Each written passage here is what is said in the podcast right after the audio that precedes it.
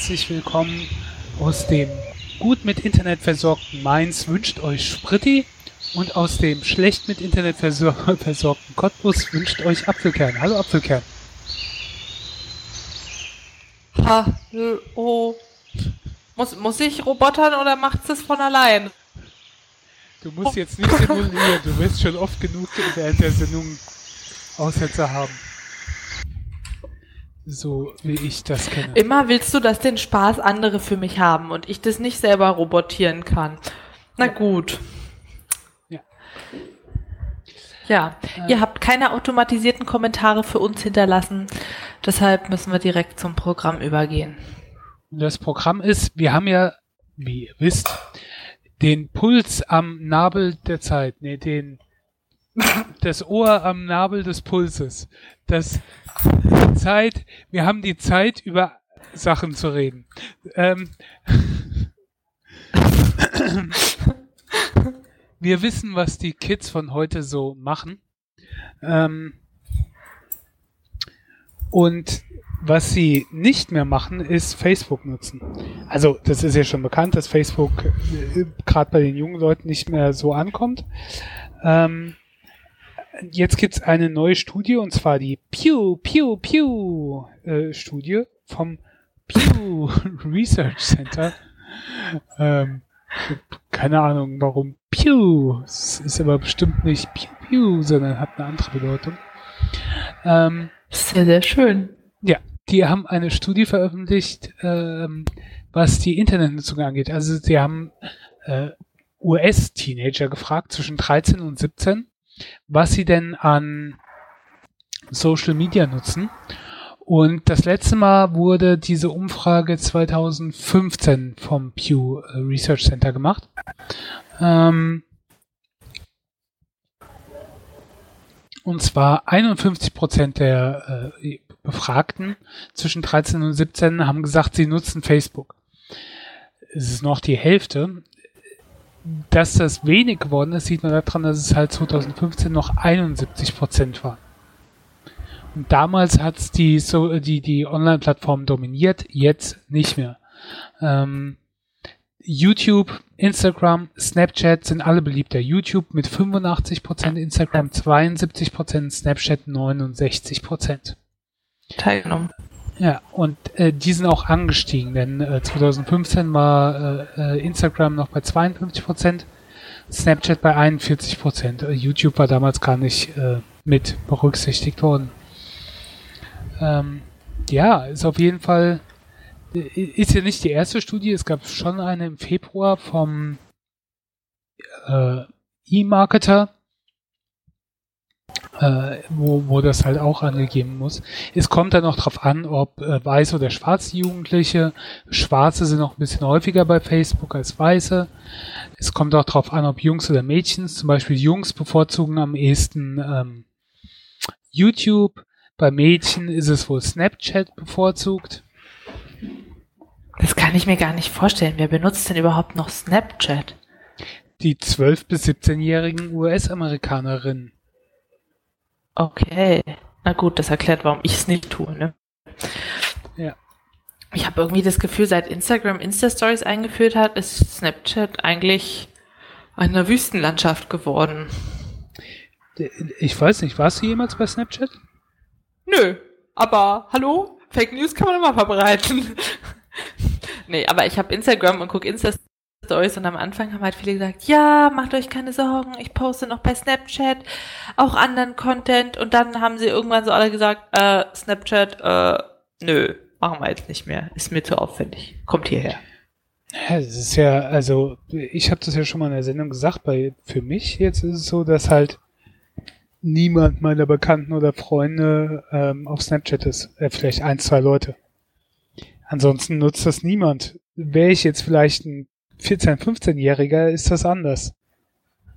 Also keine Ahnung, ich habe da keinen Einblick. Also scheinbar in, den USA wird das so genutzt. Ich vermute mal, es wird bei uns ähnlich sein. Man hört ja auch häufiger, dass Facebook quasi uncool geworden ist, obwohl ich gar nicht weiß, ob es jemals cool war, aber ähm, halt nicht das bevorzugte Medium von, von äh, Schülern, also Leuten, die, die zur Schule noch gehen oder so.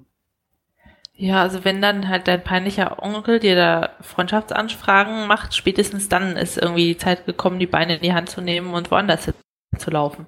Das ist es halt. Digital. Wenn du, wenn du irgendein Bild postest und musst damit rechnen, dass äh, Tante Else drunter schreibt, Och, du bist ja immer noch so schnuckelig wie früher. Ähm, dann postest du halt nicht mehr auf Facebook, dann machst du sowas halt auf Snapchat, wo Tante. Else noch nicht abhängt. Damals, vergessen hast. Siehst du, jetzt roboterst du schon völlig automatisch. Ja, schön.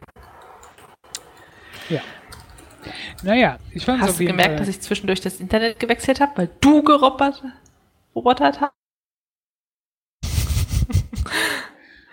ich Also kann ich nicht. hier unter unbemerkt Netzhopping machen oder fällt das negativ auf? Ich, ja, Ah, mir ja, ist nicht ja. aufgefallen.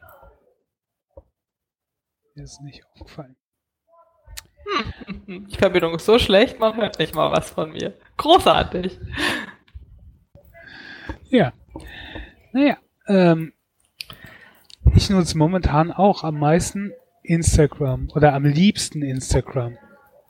Äh, Facebook schaue ich natürlich auch regelmäßig rein, aber wenn ich was poste, dann poste ich das eher als Instagram Story, als dass ich das auf Facebook als Beitrag poste.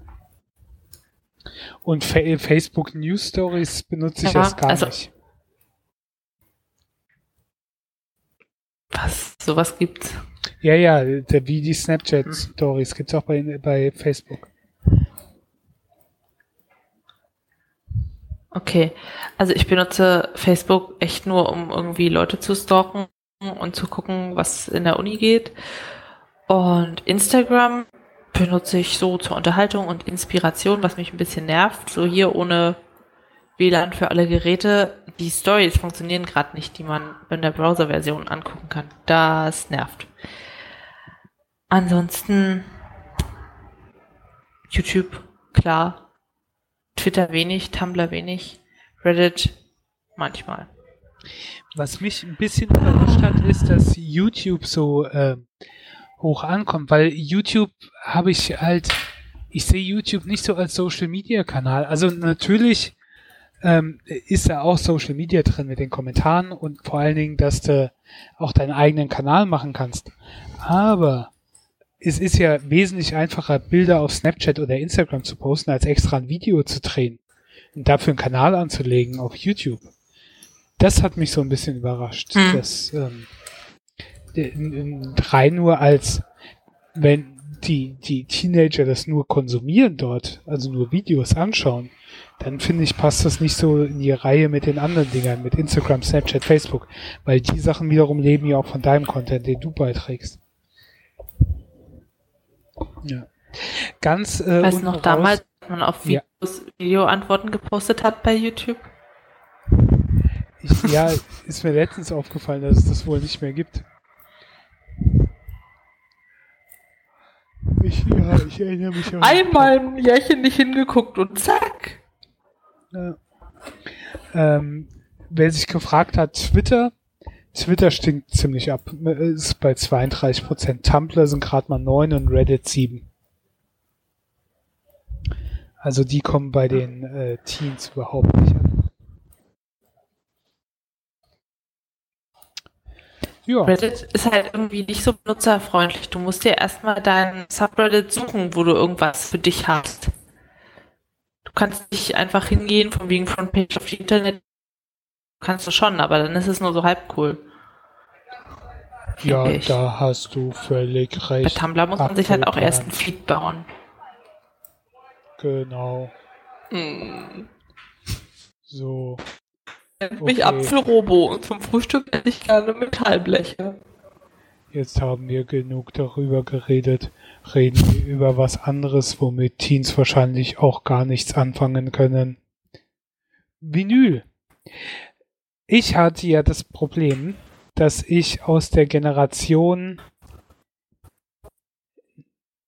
Ende Schallplatte, Beginn CD komme. Also als Jugendlicher habe ich alles Mögliche auf Kassette gehört und die LP war eigentlich out. Meine Oma hat noch einen Schallplattenspieler gehabt, meine Eltern hatten, glaube ich, keinen mehr. Und äh, ich hatte alles auf Kassette und dann kam die CD auf. Und dann zu der Zeit, wo ich mir Musik erstmals selbst gekauft habe, gab es dann schon die ersten CDs. Das heißt, die Schallplatte ist so bei mir ausgelaufen und da hat mir ja schon gedacht, die ist tot, ne? Weil ja die CD aufkam und es war ja das Ende von Schallplatten. Aber äh, Schallplatten wächst in den letzten Jahren wieder mit äh, ähm, Verkäufen und ich glaube, es auch, hat auch schon CD wieder überholt. Ähm, also die leidenschaftlichen äh, Sammler und Vinylfans haben es am Leben gehalten. Und ich bin jetzt auch einer. ich habe lange gedacht, äh, das brauche ich nicht. Und äh, langjährige Hörer werden ja auch wissen, dass ich meine Musiksammlung zum Beispiel aufgelöst habe, alle meine CDs verkauft. Bis auf sechs, sieben Stück. Habe ich alles DJ weg. Ötzi, ähm, die Hardcore-Sammlung. Genau. ähm, ja, und ich habe mich dann auch lang geweigert, da äh, CDs äh, oder äh, auf Vinyl umzusteigen. Ich finde das prinzipiell zwar cool, aber habe immer gedacht, ach nee, mittlerweile, ich habe Spotify, da habe ich ja alles, was ich will. Ne? Ich habe aber für mich festgestellt, dass ich Musik nicht mehr so höre, wie ich sie früher höre. Zum einen, weil halt alles verfügbar ist, aber halt wirklich auch daher alles verfügbar ist und man sich weniger auf bestimmte Sachen eingrenzt und das, ich habe auch gemerkt, dass ich für mich, dass ich unbewusster höre, dass ich Dauerberieselung, wenn mache und, und du kannst nicht so bewusst deine Platte oder deine CD oder was auch immer auflegen und dann anhören komplett und so. Und das ist so ein bisschen weg. Auch das Einkaufserlebnis. Ich weiß, dass ich früher nach CDs geguckt habe und bist dann durch die CD-Regale gegangen und klar, damals zu der Zeit war das Internet noch nicht so groß und es gab noch nicht so viel, dass du recherchieren konntest. Also hast du teilweise auch CDs gekauft, weil dir das Cover gut gefallen hat oder ähm, weil der Name in der Band interessant war oder irgendwie so. Also so, so Sachen waren dann auch. Und so hast du dann coole Sachen entdeckt oder hast auch mal furchtbare Musik gekauft. Das kann ich mir irgendwie gar nicht vorstellen, irgendwas so zu kaufen, ohne es zu recherchieren. Also ich meine, selbst wenn du ein Buch kaufst, guckst du dir das Cover an, dann drehst du die um, dann guckst du irgendwie eine Kurzfassung der Geschichte auf der Rückseite an. Manchmal steht dann auch im Umschlag noch, was irgendein Magazin oder Kritiker dazu sagt. Also du gehst nicht hin, sagst, hm, den Autor kenne ich, oh, schöner Titel, kaufe ich, sondern, also ich zumindest gucke mir das immer an, weil ich möchte mir ja nicht was ins Regal stellen, was ich am Ende nicht cool finde. Ja. Bei Büchern geht das auch einfacher. Bei CDs oder LPs ist das ja schon wieder was anderes. Wobei, weißt du noch damals, als man immer die CDs Probe gehört hat im Mediamarkt oder ja, so? Ja, ja. Ja. Oh, das war auch eine Beschäftigung, so als Teenager in, in den Elektromarkt gehen und dann mal die neuen Albenprobe hören. Und irgendwann kamen dann schon die Verkäufer und meinten so, na, wollt ihr jetzt hier ewig bleiben oder kauft da auch mal was? Und dann denkt man sich so, Huchi! Also eigentlich wollte ich es durchhören und dann entscheiden. Geht das nicht? Ich weiß noch, wie ich meine, meine Tante in München besucht habe, als Teenager, junger Teenager, keine Ahnung, so, ich weiß nicht, wie alt ich war. Ich schätze mal so 14, 15 das, äh, das München ist ja dann schon eine andere Hausnummer als Mainz von der Größe her. Und dann war ich das erste Mal dort im, im WOM, also World of Music. Und der war so riesig und alles voll mit Musik und CDs. Und da gab es so eine Rieseninsel, wo alles drumrum Leute standen und überall waren halt äh, CD-Player mit Kopfhörern und so. Und boah, war ich da fasziniert von. Das ist ja, war schon cool in der großen Stadt. Das war schon was anderes als, ich weiß nicht, ob es einen Saturn schon gab in Mainz. Möglich, aber es war halt alles nicht so von der Größe dann wieder. Ja, auf jeden Fall habe ich mir jetzt einen äh, Schallplattenspieler gekauft, weil ich auch einen Freund habe, der mich ständig belabert hat. Und ähm, dann habe ich mir einen einigermaßen günstigen gekauft und äh, war jetzt auch schon unterwegs auf Flohmärkten und in Schallplattengeschäften. Es gibt ja doch noch ein paar. Und habe mich durch Kisten gewühlt und geguckt und äh, Platten gekauft und es ist schon, es ist schon cool, es hat was. ich weiß, viele erzählen, dass LP angeblich wärmer klingt und besser klingt und sonst sowas, aber wo es ja dann auch viele Nachweise gibt, dass dem nicht so ist. Ähm, ich bilde mir, also ich vom Gefühl her klingt es für mich auch anders, aber es klingt wahrscheinlich auch einfach anders, weil CD ja dann doch, ähm, wenn er irgend so super alles hochwertig aufgemachte CD hast, als wenn du so ein bisschen knisternden Schallplattenspiel hast. Das ist dann schon ein Unterschied. Aber das hat für mich so ein bisschen mehr Seele, so eine Schallplatte oder wenn es so knistert und, und der Sound und äh, vor allen Dingen auch dieses Ritual, du hast die große Schallplatte, mit der, wo das Cover dann in groß ist und du holst die Platte raus und legst sie da drauf und legst den Arm drauf vom Schallplattenspieler. Und dann dauert es einen Moment und dann beginnt der Ton und ähm, dieses Ritual dann. Dann halt muss man umdrehen gehen genau. irgendwann. Boah. Du hast die Platte, du das kannst nicht, so einfach kannst du nicht einen Song skippen, weil du ja nicht genau weißt, wo der nächste anfängt mhm. oder so. Und ähm, ja, das, das hat schon ein besonderes Erlebnis. Das ist, ist schon, hat schon was. Ich weiß noch, ich hatte Kinderlieder von Gerhard Schöne auf einer Schallplatte und nach einem Lied, ich weiß gar nicht, Jule nicht, was auch immer, wusste ich, da muss man umdrehen. Dann saß ich schon immer vor dem Spieler und habe darauf gewartet, dass es aufhört, sich zu drehen, der Arm hochgeht und ich das Ding dann umdrehen kann. Also mit CDs hast du das nicht. Nee. Aber irgendwie stell dir mal vor, du hast gerade so eine Schallplatte Kuschelmusik aufgelegt, sitzt dann mit deinem Date auf dem Sofa und plötzlich, ihr seid mitten am Rummachen, muss jemand die Schallplatte umdrehen. Naja, supi. Bei einer CD nimmt man halt die Fernbedienung, klickt auf nochmal von vorne und fertig, aber bei so einer Schallplatte ist das nicht einfach. Unromantisch. ja gut. Das sind halt so kleine Probleme. Ich weiß nicht. Ich werde vielleicht bei Gelegenheit auch von meinen Erfahrungen äh, berichten, aber ich bin gerade sehr begeistert und finde das schon es hat schon was, ist schon cool. Auf jeden Fall. Auch dieses alleine im Geschäft halt stehen und dann durch die Kisten wühlen und so. Ich war heute in so in Wiesbaden in so einem Kruschladen, der total klein, total eng und dann hat er die Kisten da gestapelt dann gehst du halt durch und findest, siehst irgendwelche obskuren Platten aus den 70ern oder so, die halt auch alle irgendeine Geschichte haben von irgendjemand, der sie irgendwann mal gekauft hat und dann wieder verkauft hat und so. Das ja. Mit anderen Worten, du klaust Oma die Schlager und Opa die Blasmusik aus dem Keller weg. Ja, leider ja äh, nicht mehr. Oma und Opa sind nicht mehr da. Aber meinen Eltern vom Speicher habe ich ihre restlichen Platten, die noch da waren, ja. Wo viele so Singles und sowas sind. Ähm, komische Sachen. Ähm, habe ich gemacht, ja. Oh. Schön. Ich kenne da jemanden, der würde Schallplatten als neumodischen Scheiß bezeichnen. Beziehungsweise sich denken, was? Wer ist das? Das ist der Hermann. Der Hermann. Hermann von Pückler Muskau, also der Fürst Hermann. Das ist doch. Kennst nice. du vielleicht? Genau, kennst du vielleicht die Sache, die jahreszeitlich gerade an, äh, angemessen ist und nach ihm benannt? Ja, anscheinend schon. Das Fürst-Pückler-Eis.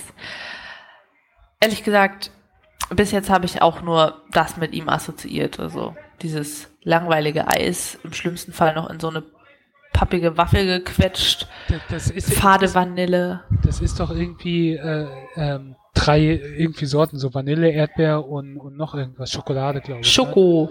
Ne? Ja, die drei zusammen als eins. Das ist fürs Genau. Magst du das? es tut nicht weh. Ist jetzt auch nicht so spektakulär. Aber ich meine, wer hat schon großartig was gegen Vanilleschokolade? Der Erdbeer, das sind ja ziemliche Konsens-Eissorten, ne? Von daher. Also, ehrlich gesagt, Schokoeis kann richtig geil sein. Vanilleeis ist irgendwie in 90 Prozent der Fälle billig, fad, Aber fett. Aber das richtig gute vanillig. Vanille ist auch geil. Oh ja, das ist geil. Aber wann kriegt man das schon mal?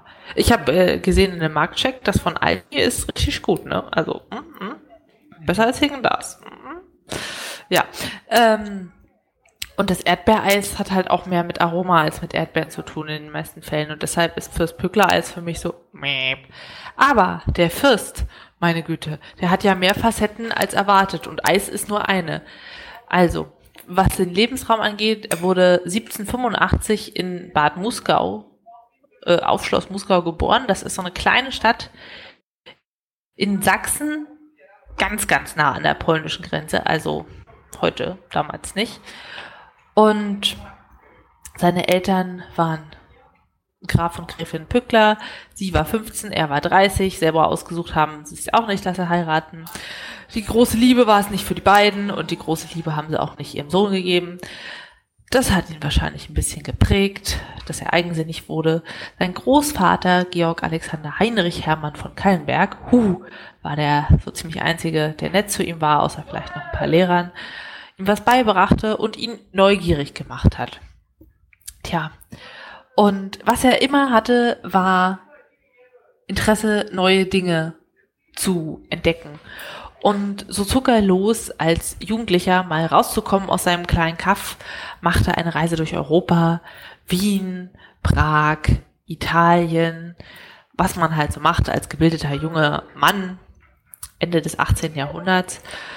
Und währenddessen hat er sich überlegt, was stellt er an mit seinem Leben? Naja, was willst du machen? Studieren, Jura, hat ihm nicht gefallen, war nichts. Also Militärlaufbahn in der sächsischen Garde. Richtig dabei war er auch nicht. Er fand irgendwie die schönen Dinge im Leben schöner und was er dann gemacht hat, ist 1812 nach England zu reisen und da hat er seine Leidenschaft entdeckt. Parks. Also mir war nicht klar, dass Parks so eine Berufung sein können, aber ich habe jetzt zwei seiner, also zwei der von ihm gestalteten Parks, und zwar in Bad Muskau selber, als auch in Cottbus in Branitz besucht und ich muss sagen, den Namen Parkomane hat er nicht grundlos. Das ist, puh, wirklich ein Parkomane, ne? das kann man nicht sagen. In Großbritannien, in England gibt's ja wirklich schöne Lustgärten, alles ordentlich gestaltet, mit den ganzen Elementen, also dass es wirkt wie Natur, nur in perfektionierter Form, mit Sichtachsen, dass man an einem bestimmten Aussichtspunkt steht und dann im Vordergrund irgendwie ein Bächlein lang plätschert, was so angelegt ist, dass es auch ja schön rauscht, dass dann eine Wiese zu sehen ist und im Hintergrund eine malerische Perücke oder ein Schlösschen oder eine Grotte oder eine Ruine, irgendwas dass die Bäume nicht einfach nur hingeklatscht sind, weil Kiefern auf dem Sandboden gut wachsen, sondern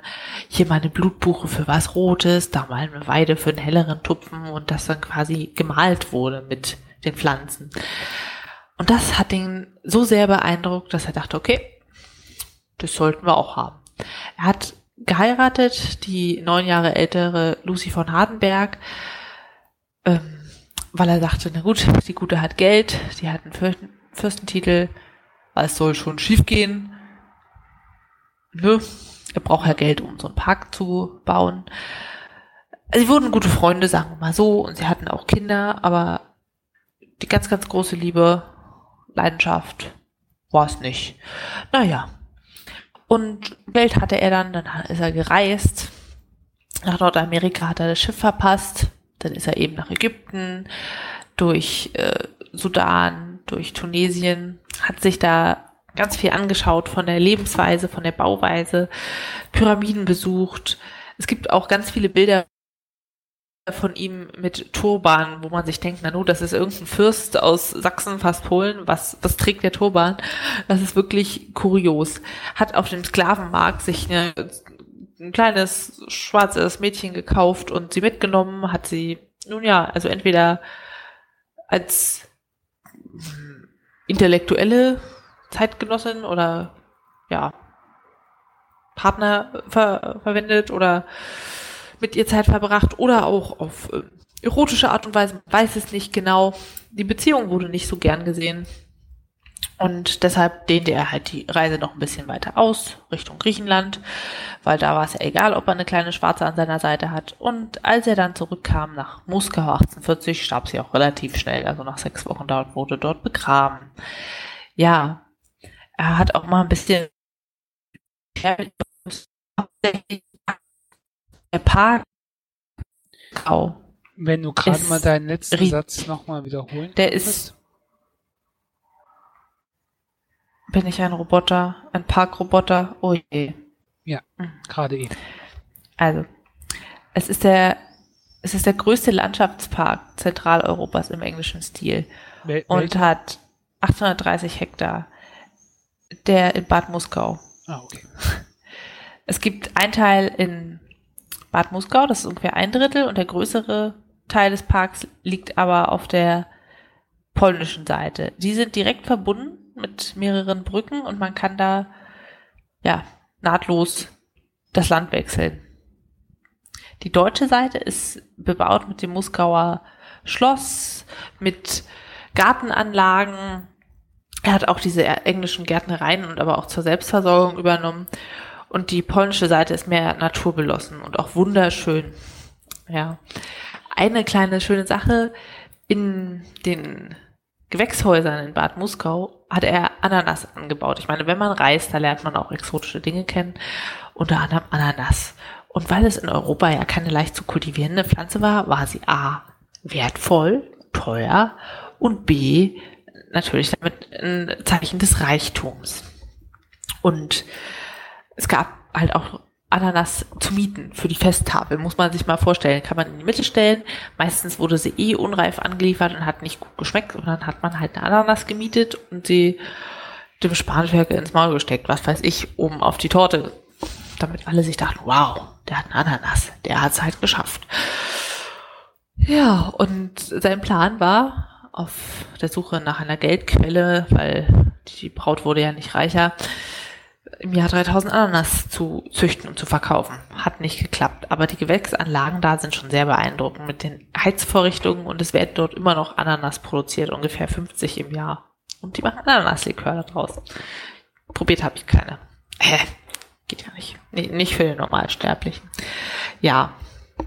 Es war ganz schön teuer, so ein Schloss zu unterhalten. Und deshalb hat er mit seiner Frau Lucy beschlossen, sie lassen sich scheiden damit er auf Brautschau gehen kann nach England und da reich heiraten, weil wo, wo soll schon Geld herkommen? Reich heiraten. Und wenn die eine Braut nichts mehr im Geldbeutel hat, dann braucht man halt die neueste. Am besten noch mit Einstimmung der ersten. Perfekt. Ist schon verrückt. Ja, nach neun Jahren, also nee, 1826 haben sie sich halt scheiden lassen. Zwar weiterhin zusammen und schrieben sich frö fröhlich Briefe, aber er reiste nach England. Dort hat er keine Braut gefunden. Er hat sich eigentlich nur Parks angeguckt und überlegt, wie er das Ganze hinkriegt, auch bei sich zu bauen. Das äh, kam dann so weit, dass er finanziell am, naja, an der Zahlungsunfähigkeit stand und den Park in Muskau verkaufen musste. Ursprünglich kam seine Familie aus Branitz bei Cottbus und dort ist er dann auch hingezogen. Und er dachte natürlich, so ein, so ein Park lohnt sich nicht zu leben, also machen wir jetzt aufs Alter, er war da schon um die 60, nochmal hier einen dicken Park. Und damit er nicht warten musste, bis seine Pläne, also die, die kleinen Pflanzen, groß waren und prächtig, hat er zum Beispiel angefangen, 15 Meter hohe Bäume zu pflanzen mit bestimmten Pflanzwegen. Das macht man halt auch nur, wenn man es richtig ernst meint mit den Parks. Ne? Und er war wirklich, ich habe das Museum in Muskau und in Branitz besucht, wirklich ein Mann, der sich nicht gescheut hat, was Neues auszuprobieren und mit aller Macht seine Ziele zu erreichen. Womit er dann wirklich Geld verdient hat, sind seine Reiseberichte über die Reisen durch Europa und Nordafrika, als auch ähm, ja Literatur über Landschaftsgärten. Er hat Okay, mal gucken, wie das hieß. Weiß ich. Also er hat auf jeden Fall anonym herausgegeben Briefe eines Verstorbenen. Das waren eigentlich für eine Frau. äh, während seiner Reisen. Das ist sehr, sehr bekannt geworden, aber auch seine Englandreisen hat er schriftstellerisch verewigt. Und damit hat er Karriere gemacht. Andeutung über Landschaftsgärtnerei, genau. Mit Bildern aus Bad Moskau. War auch ja, ein Standardwerk für den Parkoman der Zeit, würde ich mal sagen. Und der Branitzer Park hat noch eine Besonderheit, Pyramiden. Weil so ein richtiger Fürst lässt sich ja nicht einfach in einer Kiste im Boden einbuddeln, sondern er lässt sich in Pyramiden begraben. So wie er es in Ägypten gesehen hat. Und dementsprechend hat er sich eine Pyramide in einem See in Branitz errichten lassen, in der er begraben ist. Bepflanzt mit Wein, sodass sie auch so richtig schön rot wird im Herbst. Ist schon irre. Er war natürlich auch ein Frauenheld, klar. Nicht nur in Großbritannien, auch hier immer auf der Suche nach einer reichen Braut. Letztendlich hat er aber ein Leben lang mit der Lucy zusammengelebt und sie ist dann auch in einer Pyramide neben ihm begraben. Und das Fürst Pückler Eis, um nochmal zurück zum Anfang zu kommen, äh, wurde in so ähnlicher Kombination gemacht. Also der rote, es bestand generell aus Sahne, weil gefrorene Sahne ist ja immer schön cremig, cremiger als wässriges Eis. Der rote Teil wurde entweder mit frischen Früchten oder Konfitüre rot gefärbt, aus Himbeeren oder Erdbeeren der Teil mit Baiser-Gebäcken und ähm, Schwein. Ich komme gerade nicht auf den Namen, es gibt ja noch. Es gibt noch einen Kirschwein. Maraschino, Maraschino. Likör. Und das Dunkle war dann tatsächlich Kakao. Klingt irgendwie besser als Erdbeerschoko Vanille. Und ich habe dann auch in Bad Muskau dieses Eis probiert. Und ich muss sagen, Schmeckt besser als der billige Scheiß in der Waffel, aber ich glaube, im Alltag brauche ich es immer noch nicht. Ja, das war die kurze Zusammenfassung zu Fürst Pückler. Es ist echt überraschend, wie so ein Name, der schon ewig, sei es nur wegen eines Eises, in meinem Bewusstsein rumgeistert, so viel mehr dahinter erhält. Und der Park war unfassbar schön. Also wenn ihr mal in Brandenburg seid und Internet euch egal ist, weil das wird echt scheiße, das kann ich euch jetzt schon sagen, fahrt mal nach Bad Moskau.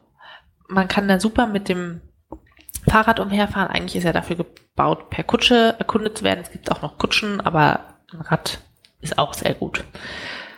Und durch den Brandenzer Park kann man einfach laufen, weil er ein bisschen kleiner ist. Ja.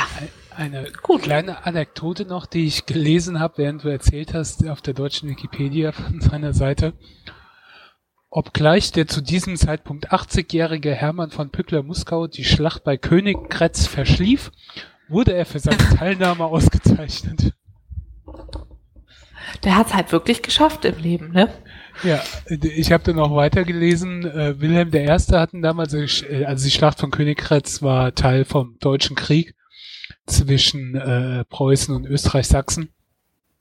Ähm, ähm, die Königgrätzer Schlacht und äh, Wilhelm I. hat ihm gestattet, sich dem königlichen Gefolge quasi anzuschließen, aber als die Schlacht dann anstand, hat man vergessen, ihn zu wecken. Und ja, dann hatte er das verpasst. Gut. Schade aber auch. Altersgerechte Tätigkeit. Something completely different. Hey! Wie war die Party? Knaller. Er trägt einen Frauenpullover mhm. und ist betrunken. Wir sind Supereltern. Ja, wir sind Supereltern. Mein Name ist Simon. Ich bin genau wie du. Ich habe eine normale Familie, tolle Freunde, gehe auf eine typische Highschool. Der Großteil meines Lebens ist super. Ich habe nur ein riesiges Geheimnis. Hey. Hast du den neuen Post gesehen über den verkappten schwulen Jungen an unserer Schule? Was denkst du, wer es ist? Lieber Blue, ich bin genau wie du. Niemand weiß, dass ich schwul bin. Lieber Simon, schön zu wissen, dass es noch einen anderen an der Schule mit dem gleichen Geheimnis gibt. Seit wann weißt du's? Lieber Blue, es waren viele kleine Dinge, wie meine erste Freundin. Ich glaube, ich habe mich in dich verliebt. Komm gleich wieder. War nicht mein stolzester Moment. Simon, hast du es jemandem erzählt? Nein, Blue, ich hab's niemandem erzählt. Der Welt zu verkünden, wer man ist, ist ziemlich beängstigend. Abby ist das schärfste Mädchen. Sie ist nicht so mein Typ. Äh. Jetzt nicht, weil sie schwarz ist. Ich liebe schwarze Frauen. Ich, ich, ich liebe einfach alle Frauen. Lieber Blue, ich find's einfach unfair, dass nur Schwule sich outen müssen. Wieso ist hetero die Normalität? Ich muss euch unbedingt was sagen. Ich bin hetero. Ich stehe auf Mädchen. Willst du mich umbringen? Ich stehe auf Männer. Oh Gott, Hilfe, Jesus! Hast du mich gedatet, weil ich wie ein Junge aussehe? Nein, eigentlich habe ich Schluss gemacht, weil du nicht wie ein Junge aussiehst. Oh, okay. Danke. Na klar. Ja, Love Simon ist, wie man schon gehört hat, ein äh, Coming-of-Age-Film, wo also unsere Hauptperson ist Simon und Simon lebt mit seiner Familie, seine kleine Schwester, seinen Eltern, ähm, irgendwo in den USA, hat äh, gute Freunde, eine Freundin seit Kindheitstagen, eine, die erst vor ein paar Monaten dahin gezogen ist und noch ein Typ, den er schon länger kennt. Die gehen alle zusammen zur Highschool und äh, Simon ist schwul. Simon ist schwul, aber er hat es noch niemand erzählt. Und äh, verheimlicht das vor seinen Eltern, vor seinen Freunden, vor allen. Und dann hat diese komische Schule so ein, ein Block. Ich weiß nicht, ob Schulen sowas will, also wie so ein schwarzes Brett scheinbar, wo alle möglichen irgendwas hinschreiben können. Ich weiß nicht, ob sowas mittlerweile wirklich existiert oder, weil sowas kommt öfters mal in Filmen vor, sowas in der Art. Aber ich habe keine Ahnung, ob die Filme einfach nur sowas erfinden, weil sie. Spritti, das heißt ja. Facebook, so ein Ding, alle irgendwas können. Ja. Also Schallplatte ja. an Spritti. Im Prinzip ja. Äh, das ist dem da, aber halt, äh, also wie auch immer. Ähm, da wird auf diesen, an diesem Block, an dieses schwarze Brett wird geschrieben, dass irgendjemand, äh, dass irgendjemand schwul ist, aber noch äh, nicht draußen. Und äh, Simon ist es nicht. Und ähm, derjenige halt nennt sich Anonym Blue und Simon gibt sich dann auch einen anonymen Namen und äh, schreibt ihn dann und die unterhalten sich. Und ähm, ja, natürlich passiert dann später noch ein bisschen Drama, wie das zu erwarten ist. Ich will das jetzt nicht großartig spoilern, aber man kann sich das ja wahrscheinlich schon so ungefähr denken. Wenn ihr den Trailer anschaut, dann seht ihr das auch schon. Äh, ich habe ähm, den entsprechenden Teil aber jetzt mal nicht äh, mit reingenommen in unsere Sendung, bei uns rausgeschnitten. Nur so als Vorwarnung. Ähm,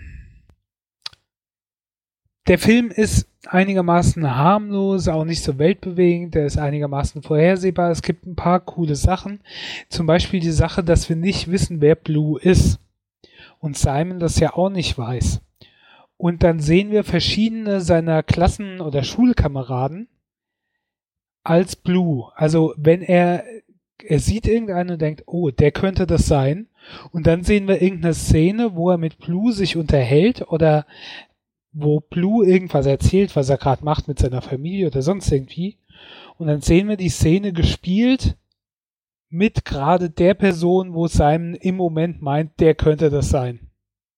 Also ist so ein bisschen Detektivgeschichte. ähm, das ist ganz nett gemacht ja, der Film tut nicht weh. Was ich halt finde, so ein Film ist halt notwendig.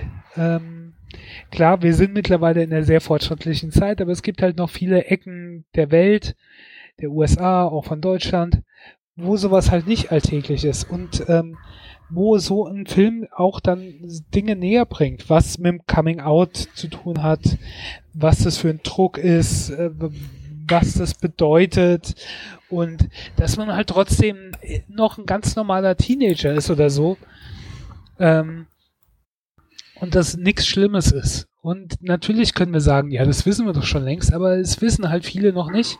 Und ähm, wir brauchen mehr so Filme, die sowas dann normalisieren, die das halt normal machen. Mhm. Dass halt jeder sagt, ja, ist ja jetzt nichts Besonderes, so ob wir so einen Film sehen oder ob wir so einen Film sehen mit ähm, jungen Mädchen, was sich in jungen Jungen verliebt. Und nicht ein junger Junge, der sich in jungen Jungen, ihr wisst, was ich meine. Ähm, von daher, ich gebe dem Film siebeneinhalb Bananen, weil ich mich unheimlich schwer damit tue. Der ist jetzt, ich bin mit Sicherheit nicht dafür die Zielgruppe.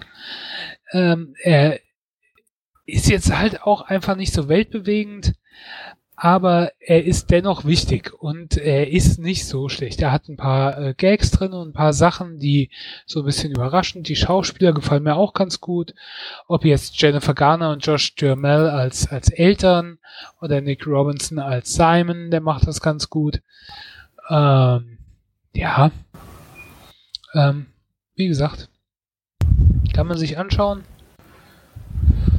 Ist nicht schlecht. Äh, ich glaube, dieses Thema könnte man noch ordentlich in den Sand setzen. Das macht der Film auf jeden Fall nicht.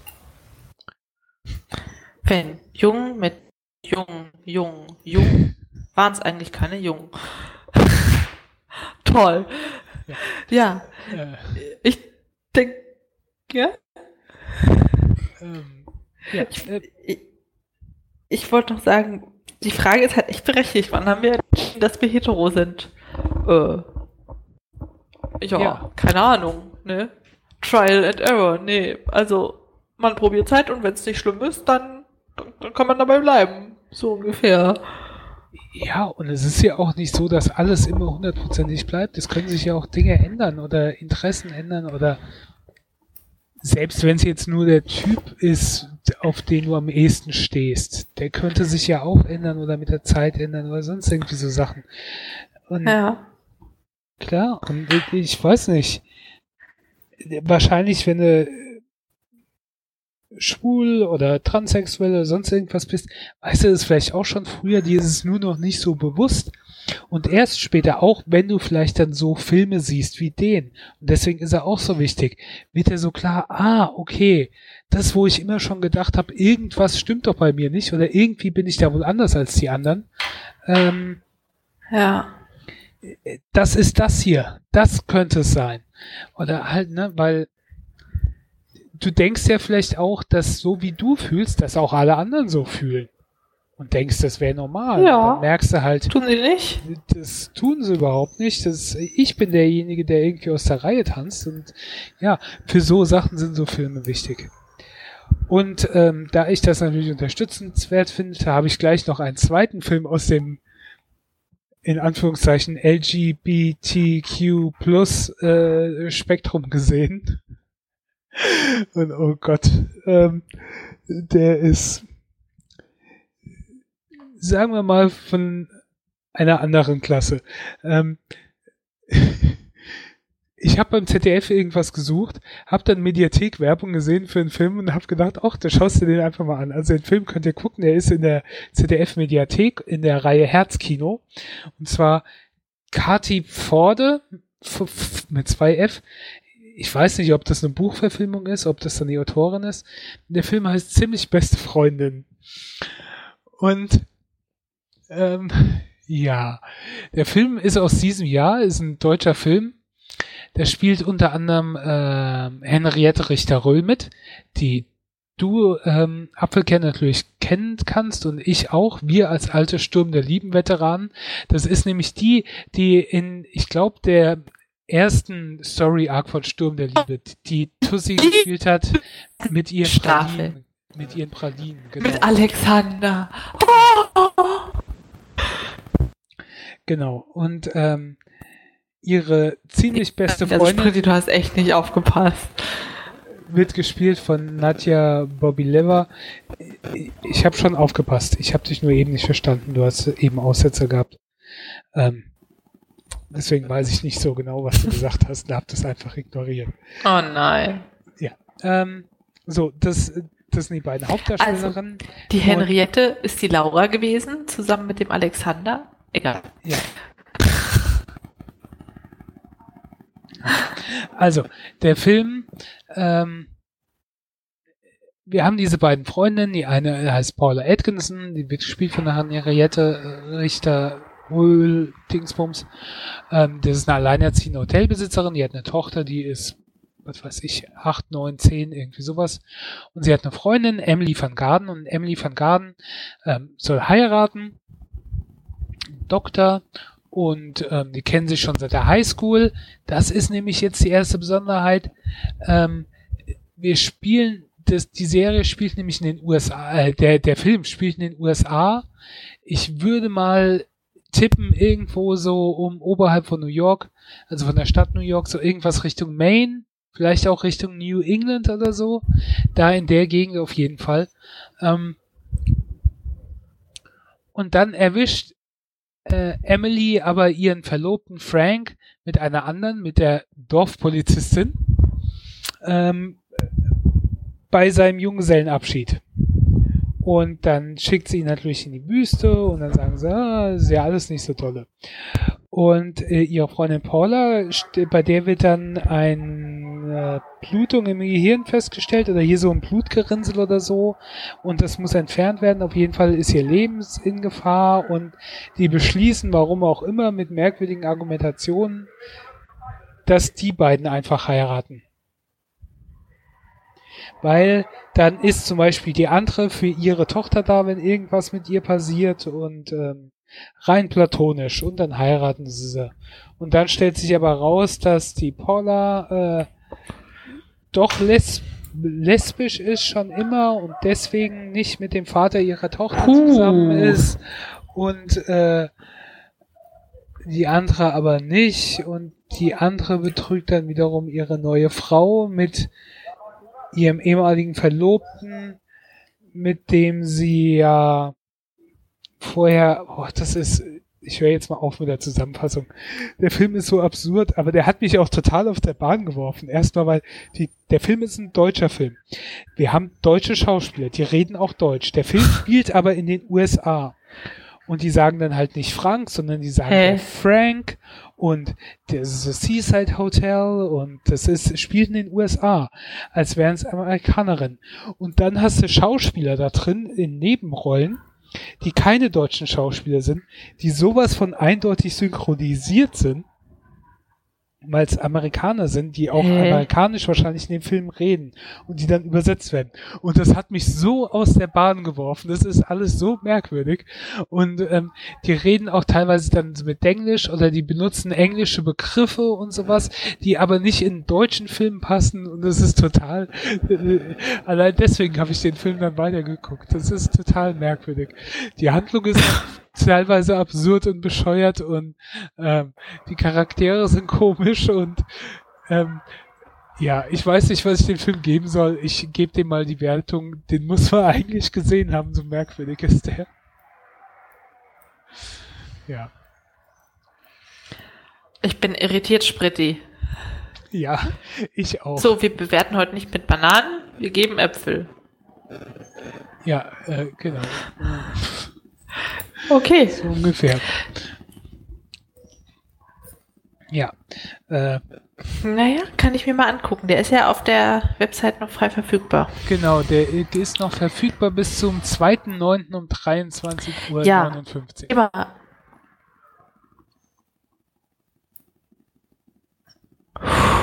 Stress. Ja, kann ich dazu nicht sagen. Das ist der pure Stress. Ja, Spritti, Filme in anderen Sprachen. Ah. Erzähl ruhig. Willst du mein nächstes ruhig. Thema machen? Nein, erzähl ruhig. Äh.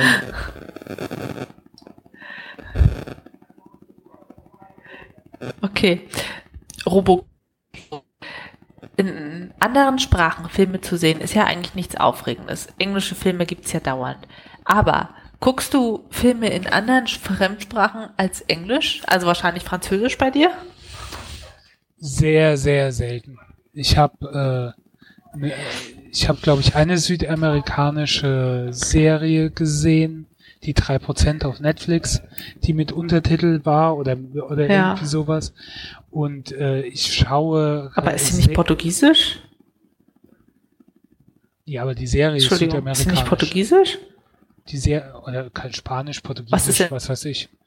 Irgendeine südamerikanische Serie. Ach so, du hast nicht auf die Sprache gehört. Nee. Ich hab, ich, du hast nur die Untertitel. Ja, ich kann ja weder Spanisch noch Portugiesisch. Es kann durchaus Portugiesisch okay. gewesen sein, ja.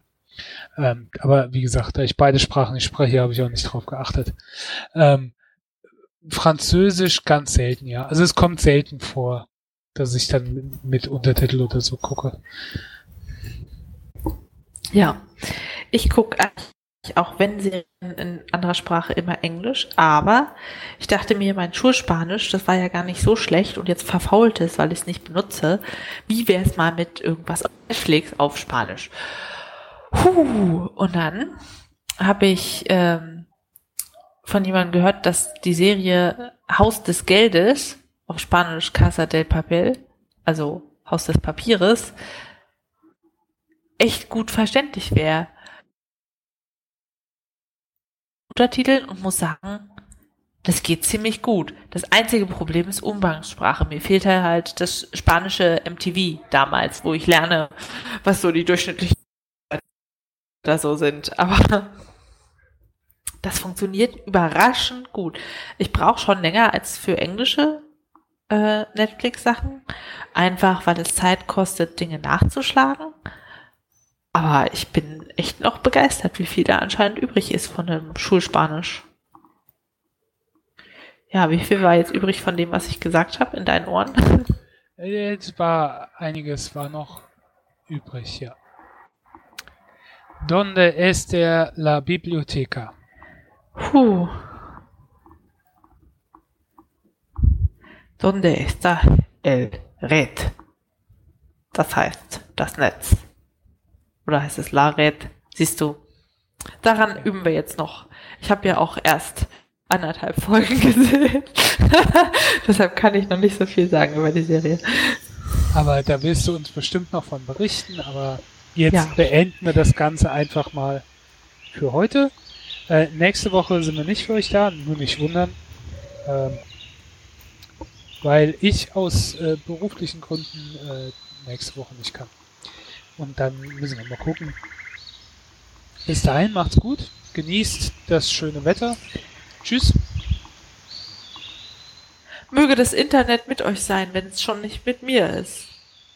Tschüss.